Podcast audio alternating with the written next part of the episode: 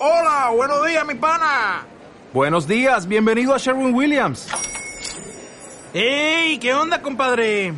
¿Qué onda? Ya tengo lista la pintura que ordenaste en el ProPlus app. Con más de 6.000 representantes en nuestras tiendas listos para atenderte en tu idioma y beneficios para contratistas que encontrarás en aliadopro.com. En Sherwin Williams somos el aliado del PRO.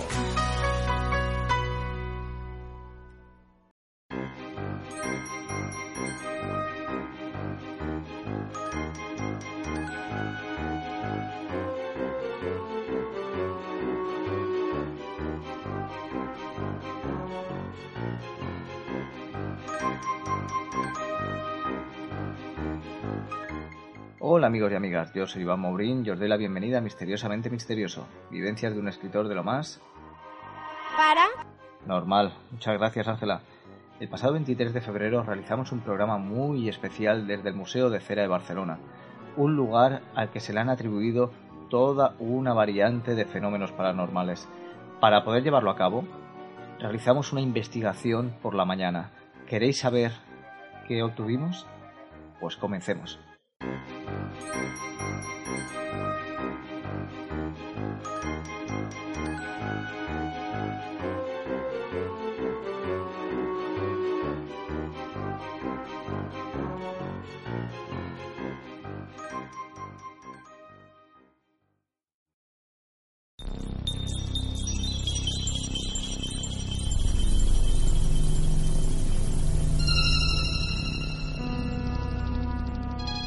Escalofrío surgió prácticamente por casualidad.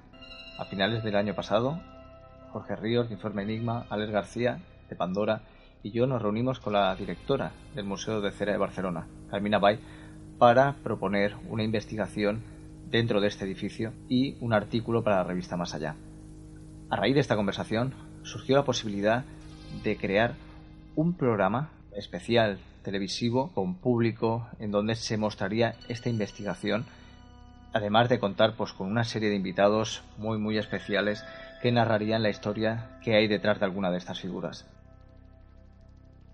Finalmente acordamos que se realizaría el sábado 23 de febrero y para ello esa misma mañana nos juntamos Jorge Ríos, Clara Feliu, también de Informe Enigma, y el investigador y comunicador Mario Ortega para realizar esta investigación. El edificio se encuentra ubicado en el pasaje de la banca número 7. Fue construido en 1867 por la Compañía General de Crédito El Comercio, fundada por Ignacio Girona y Agrafel, y luego formó parte de lo que sería la Banca de Barcelona hasta que un día cerró sus puertas sin explicación. En 1973, Enrique Alarcón decidió convertirlo en lo que hoy en día es el Museo de Cera. Desde entonces, los empleados del mismo comentan que han vivido toda una variante de fenómenos inexplicables, desde sensación de ser observados, escuchar voces cuando estaban totalmente solos, objetos electrónicos que se activan y una actividad fuera de lo normal a las 3 y 33 de la madrugada. La primera parada la realizamos en el antiguo despacho de la dirección de la banca, que se encuentra en el llamado Patio de Cristal, el lugar en donde realizaríamos el espectáculo por la noche. Un lugar que está considerado uno de los focos de fenomenología del museo. Aquí tenéis una muestra de cómo Jorge Ríos y Mario Ortega tomaban las psicofonías. Buenos días, ¿hay alguien aquí con nosotros?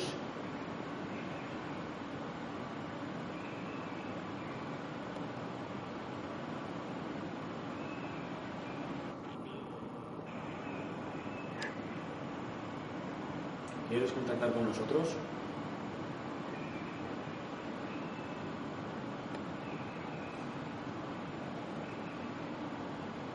¿Qué era esta habitación donde nos encontramos ahora?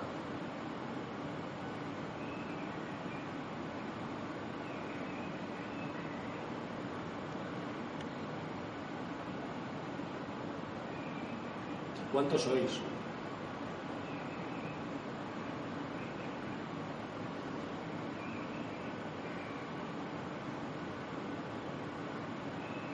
incomoda que estemos aquí?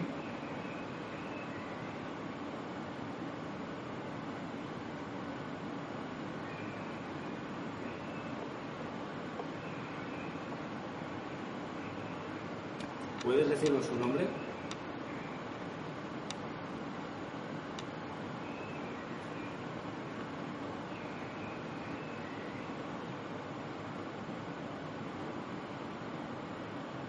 ¿En qué año estás?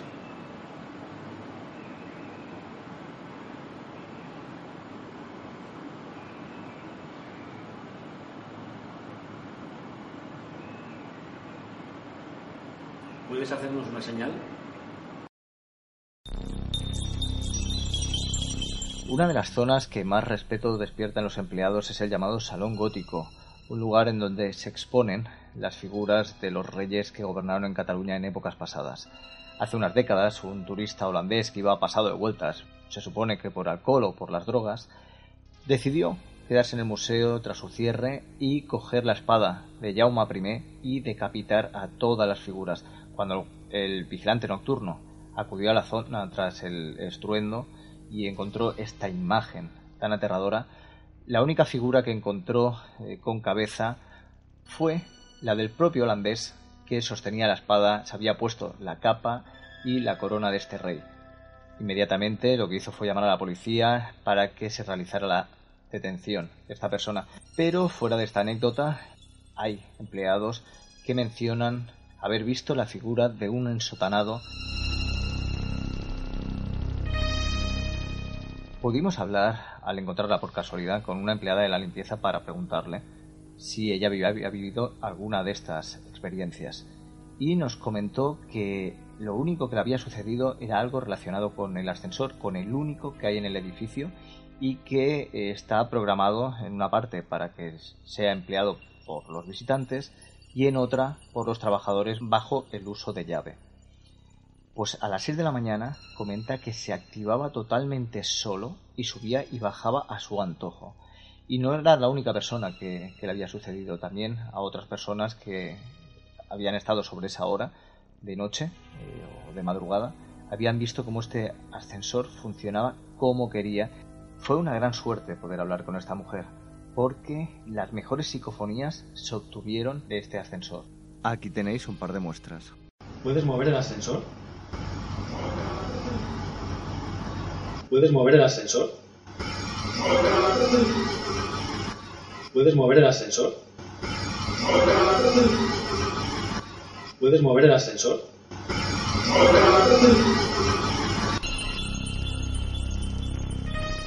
En esta primera parecía responder directamente a Mario Ortega sobre si esta entidad era la responsable de hacer funcionar el ascensor y su respuesta fue a veces, a veces incluso con un tono un poco jocoso. así, joder. Quieren pasar putos así, joder. Quieren pasar putos así, joder.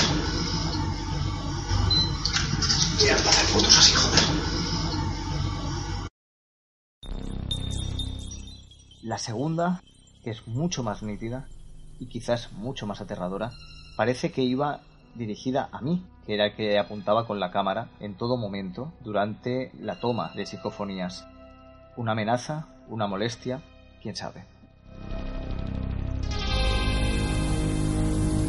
Era el momento de visitar nuevas plantas y para ello tomamos este ascensor. Venga, va para adentro. Pero que me da el botón. Pues esperamos que nos bajes. ¿Qué problema tiene esto? Ahora podréis oír la locución. Señores y señores, no se preocupen por el aumento. Hostia puta, tío, qué mal rollo. Mucho rollo Portaventura cuando te metes en aquellas cosas de, del COTC, me parece que era, ¿no? The increased pressure. Vamos, ahora me dirás que esto te hace caquita. No, ahora es cuando viene, ¿sabes? Revienta el ascensor. Es muy bueno como acaba lo de la chica, ya verás. And above all, don't open any of the hatchways. Thank you.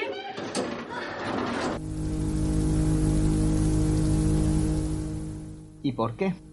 Pues porque en la planta principal íbamos a visitar un lugar que realmente era inesperado. Un cuarto de baño. Ahora nos vamos a un lavabo donde dicen que el secador ha llegado a activarse sin conectarse a la corriente. El problema fue que un hombre se nos adelantó y parece que tuvo problemas, vamos, que se estaba dejando el alma dentro. Y tuvimos que aplazarlo durante un rato, a ver quién era el listo que entraba ahí con lo que podía estar dejando. Vamos, el rastro de toda la vida.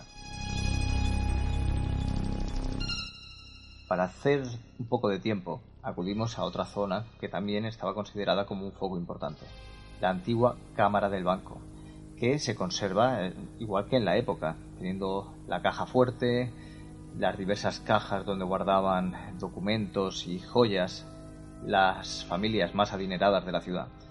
Y ahí se tomaron pues nuevas psicofonías.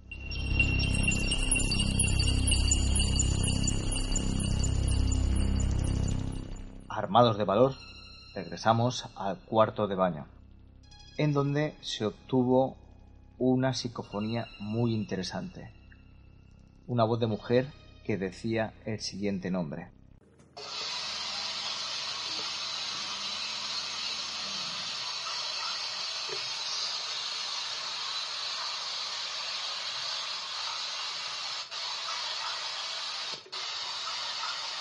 Antonio, dice.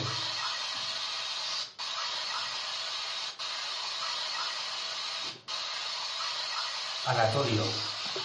Anatolio. ¿Te molesta nuestra presencia?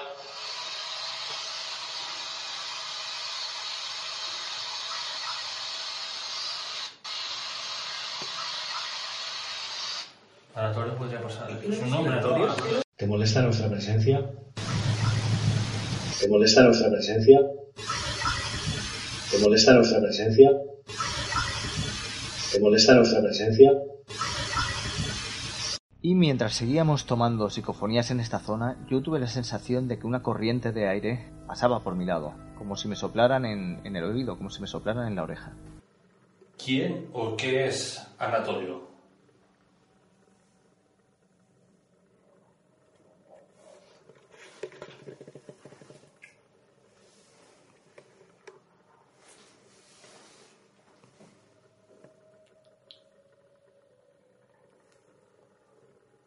¿Es alguna de las figuras que están en el museo?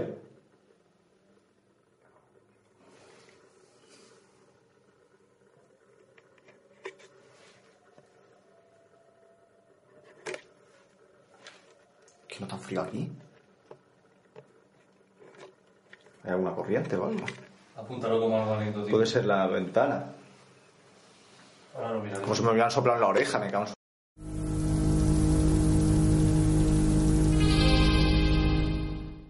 Noche, pudimos entrevistarnos con los dos vigilantes nocturnos. Eh, Osinterito es eh, cruzando diagonalmente el patio de cristal de los pintores a Pinocho. Eh, llegando a los Pinochos, pues detrás mío es como que se caen las dos torres gemelas. ¿Sí? Hacía algo tan fuerte y bueno, pues a las... Eso fue por la noche, tipo 4 de la mañana. Y me pasé de 4 de la mañana a 6 de la mañana buscando algún tipo de incidencia, que se haya caído algo, que se haya roto algo, nada. Pero fue un, un estruendo tan fuerte que es como que detrás mío se caían, se caía todo el patio de cristal. Y no estaba ni drogado, ni alcoholizado, etcétera, etcétera. Es decir, en condiciones, en condiciones normales. Esa fue la más importante como, como situación extraordinaria. Y repito, es como que si al lado tuyo se cae, se cae un, un palacete de 50 rayados. Vale, esa es la más espectacular, ¿no? La- sí. La más. Vale. Sí, la más. Eso quiere decir que has tenido otras que no son tan espectaculares. Sí, bueno, lo normal. eh, otra de las cosillas es la cámara corazada. La cámara corazada, y luego les pasó a otros compañeros también, pues desde haber encontrado una huella extrañísima en un determinado punto hasta, bueno, pues sonidos, murmullos y etcétera. Y luego la otra zona, el gótico. El gótico en la segunda planta. El gótico en la segunda planta tiene una energía curiosa. ¿Dónde están los reyes? ¿Dónde están? Sí, sí, estamos Vale, vale. hablando Sí, sí. cuando sales de la masía catalana. De hecho, lo hablaba con, con Patricio, ¿no? el compañero que llevo ahora, me dice, qué, qué extraño que subo las escaleras y escucho este pito como si fuera una alarma, ¿no? Y no sé de dónde sale, le digo, yo tampoco. No ningún sistema ni nada de este tipo. nada. Porque luego el ascensor, nosotros hemos hecho esta mañana eh, una captura de psicofonías y realmente hayamos tenido respuesta y además alguna Muy buena, muy directa y además que se escucha de narices. De hecho, hemos hablado con una chica que supongo que será de la limpieza. La limpieza era de- dice, eh, de- pues que, bueno, no nos ha dicho el nombre, pero bueno, que alguna vez ha visto cómo el ascensor bajaba solo. A las 6 de la mañana. Y otra compañera que ya plegó también, que alguna vez también le ha ocurrido. Eh, abro y cierro paréntesis por un asunto técnico. Yo, no sabiéndolo en aquel momento, el ascensor en un determinado momento, eh, por un fallo técnico, pues tiende a bajar a la, a la planta baja y como hay un sistema de audio que hace parte del espectáculo, Sí, sí, sí. podría hacer Sí, eso también. Cierro paréntesis. Pero eh, que sí, que sí. Vale. Luego os cuento otra que no es mía, pero estoy seguro al 100% que percibió eso. En un determinado momento, pues estaban haciendo el suelo de la entrada, aquí, el mármol, y pues entra esta persona y sobre esta pared del lado derecho, pues había unas placas de mármol enormes que no las mueves absolutamente. Entra solo al museo y las placas ceden y era imposible, obviamente, porque tenías también el suelo, bueno, como trabajo, mordido y tal. No era un lugar liso donde dices que se desliza, bueno, por, por un fallo de posición. Eso puede ser bueno. Porque luego, esta mañana también hemos, hemos estado en el baño este de aquí Sí. y hemos cogido lo- la, la psicofonía de Sí, Anatolio, Sí, pero flojita, pero, pero sí. flojita, pero se, se escuchó. Se escuchó ahí. Baño de, baño de hombres, planta baja. Sí. Gótico, Sí. segunda planta. Es- en el baño de hombres, en el baño de hombres cámara estado. corazada. Y bueno, pues sí, ascensor. Si bien hay un fallo técnico ahí también. Es que nosotros en el ascensor, además, es que ha sido. Lo Yo creo que, yo creo es- que es la que más claro ha sonado, porque además lo ha dicho así: hostia, ¿para qué me apuntas? Joder, y además estaba yo con la cámara, o sea, grabando, y ha sido directísimo. O sea, yo lo escucho y digo, digo, madre. Otra pregunta, otra le pregunta a nuestro compañero que dice, ¿eres tú quien mueves el ascensor? Y sale una voz que dice, a, A veces. De hecho, en las zonas más. Pobre Carmina. La zona. La señora Bay en su momento me pidió un informe. Yo aún no se lo di porque dije, no lo voy a. Patricio, el otro vigilante, nos dio la siguiente información. Aquí llevo casi 11 años. Casi 11 años trabajando en el museo. Casi 11. ¿Siempre haciendo el turno de noche? Eh, haciendo el turno de noche, 10. Haciendo el turno de noche. El primer año no, porque el primer año éramos más vigilantes y, y había dos chavales que eran los que se encargaban de, de hacer la noche. Pero al año y algo de empezar aquí, ya a hacer la noche y ya está. Vale. Hemos escuchado, bueno, igual que comentaba otro compañero o personal de limpieza, que ocurren cosas que salen fuera de lo normal, digamos, dentro del Museo de Cera. Entonces, claro, nuestra intención es que vosotros a nivel personal os sabráis y nos contéis qué os ha ocurrido en el Museo de Cera. A ver, aquí hay mucho ruido. Aquí está, sobre todo ahora en invierno, eh, con los cambios de, de temperatura, los clubes. eh, Sí, lo que son los cimientos. Increíble, y esto, la mayoría es cartón piedra, escayola. Claro, claro, claro. Luego también el tema de tuberías, que eso sí que lo pregunté al arquitecto. Pero- arquitecto no, bueno, tuberías no, porque arriba no tenemos nadie. Ah, vale. Sí, sí, sí, no, sí. No, hay- no cae, no cae nada, pero eh, hay veces que después de 11 años ya te conoces, yo me conozco ya ruidos del edificio, todo. Incluso pisas en un sitio y sabes que va a crujir, vale, mm, no hay problema.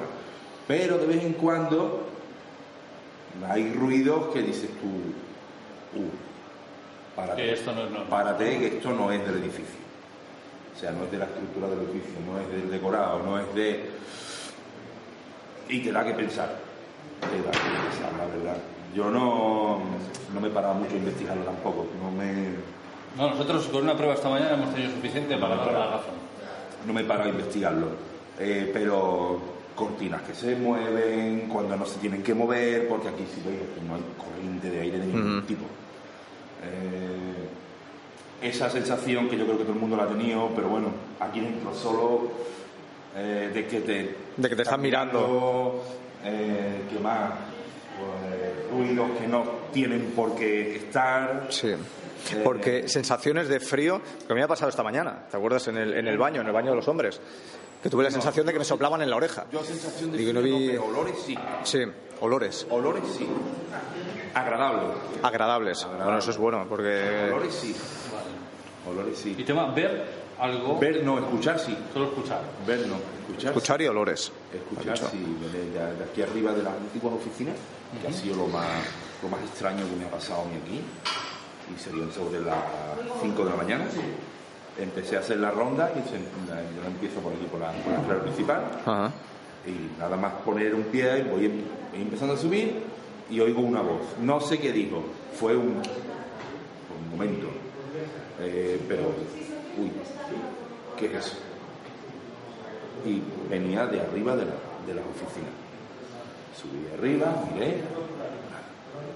Tampoco, ya diré, tampoco me he parado a investigarlo, no he preguntado. no- Bueno, ¿que era una voz? Seguro. ¿Que venía de la calle? No. O sea, era de, era de dentro. calle, porque aquí la placeta está hecha de tal forma que cualquier ruido de fuera aquí reverbera, aquí en la placeta reverbera de una manera y parece que lo tienes aquí dentro. Ujú. Pero eso no venía de la calle. O sea, era algo muy cercano.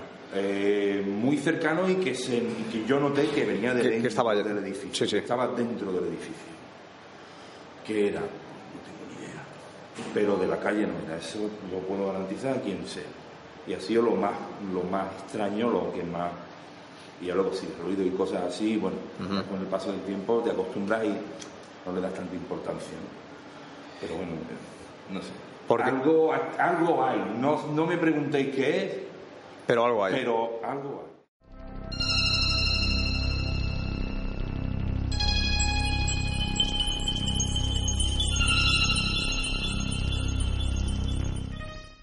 Y es que los turnos de noche te pueden jugar muy malas pasadas y sobre todo si estás solo. Y si no, habría que preguntárselo a Maya, la protagonista de la historia de esta noche.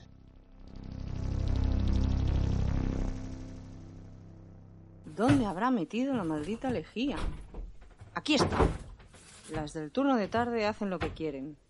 Tengo que decirle a Mari que deje las cosas en su sitio, que tampoco cuesta tanto. Como si no tuviese bastante con estar sola en este lugar. Y de noche.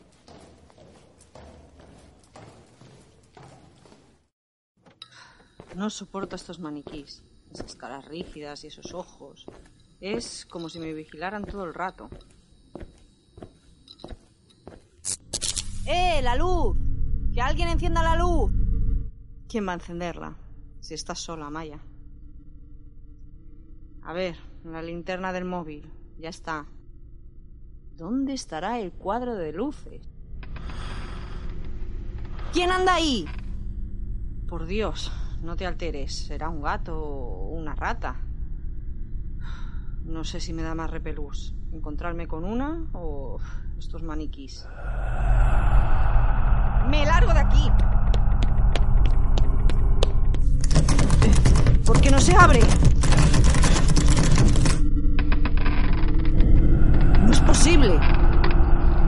No, podéis.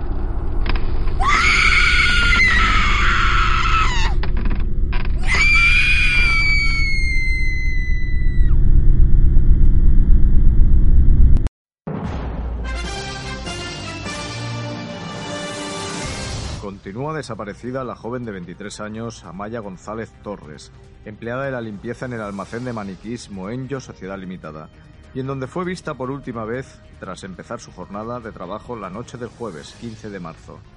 Según las últimas investigaciones, se encontraron cabellos pertenecientes a la chica injertados en la cabeza de uno de los maniquís. La policía continúa investigando.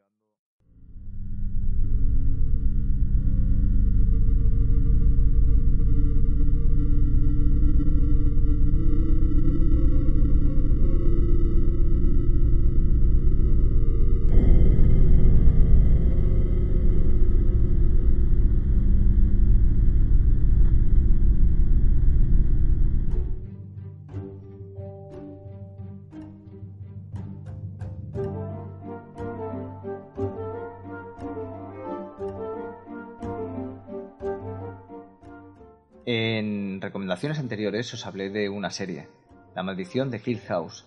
Pues hace muy poco han confirmado que habrá una segunda temporada que afortunadamente no tendrá nada que ver con esta primera y cuyo título es La maldición de Blake Manor. ¿Y esto por qué? Porque esa mansión surge de esta gran obra maestra de las historias de fantasmas, otra vuelta de tuerca de Henry James, que trata sobre una institutriz que acude a esta mansión a cuidar de dos hermanos de dos niños cuya institutriz anterior eh, junto a otro sirviente murieron en extrañas circunstancias. Una joya que deberíais tener sin ninguna duda en vuestra biblioteca personal y leerla más de una vez.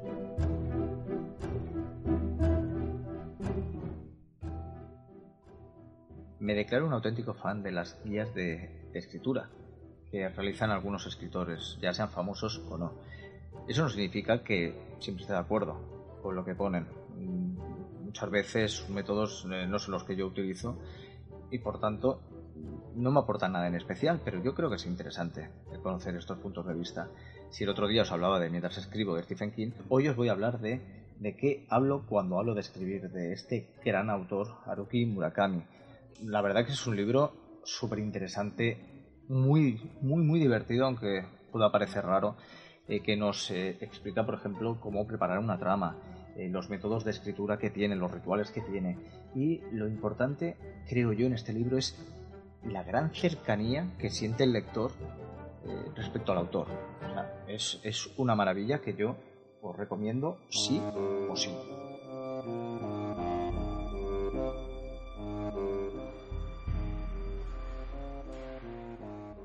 Os he enseñado solo una pequeña parte de la investigación que hicimos en el Museo de Cera de Barcelona para este programa para escalofrío. En breve os informaré de cómo podéis obtener el vídeo del programa, pero no va a ser el único escalofrío que hagamos. Va a haber más en otras ciudades y en otros pueblos en donde hayan enclaves con este halo de misterio. Yo quiero ir, que se me da muy bien asustar. Claro que sí, Ángela. Claro que te llevo conmigo. Para los que estáis escuchando este podcast, os invito a que os paséis por YouTube por el canal Misteriosamente Misterioso Podcast, para que podáis ver los vídeos de la investigación que acompañan a esta narración.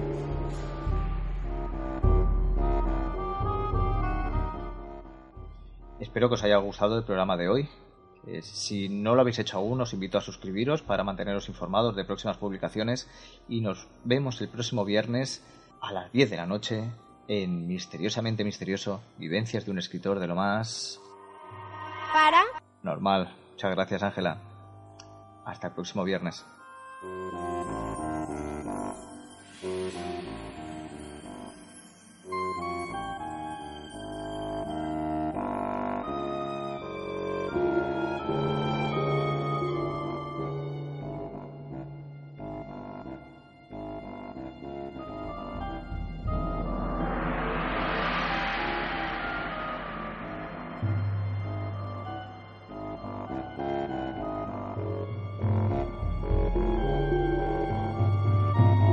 Dale más potencia tu primavera con The Home Depot. Obtén una potencia similar a la de la gasolina para podar, recortar y soplar con el sistema OnePlus de 18 voltios de Ryobi desde solo 89 dólares. Potencia para podar un tercio de un acre con una carga. Potencia para recortar el césped que dura hasta dos horas. Y fuerza de soplado de 110 millas por hora. Todo con una batería intercambiable. Llévate el sistema inalámbrico OnePlus de 18 voltios de Ryobi. Solo en The Home Depot. Haces más. Logras más.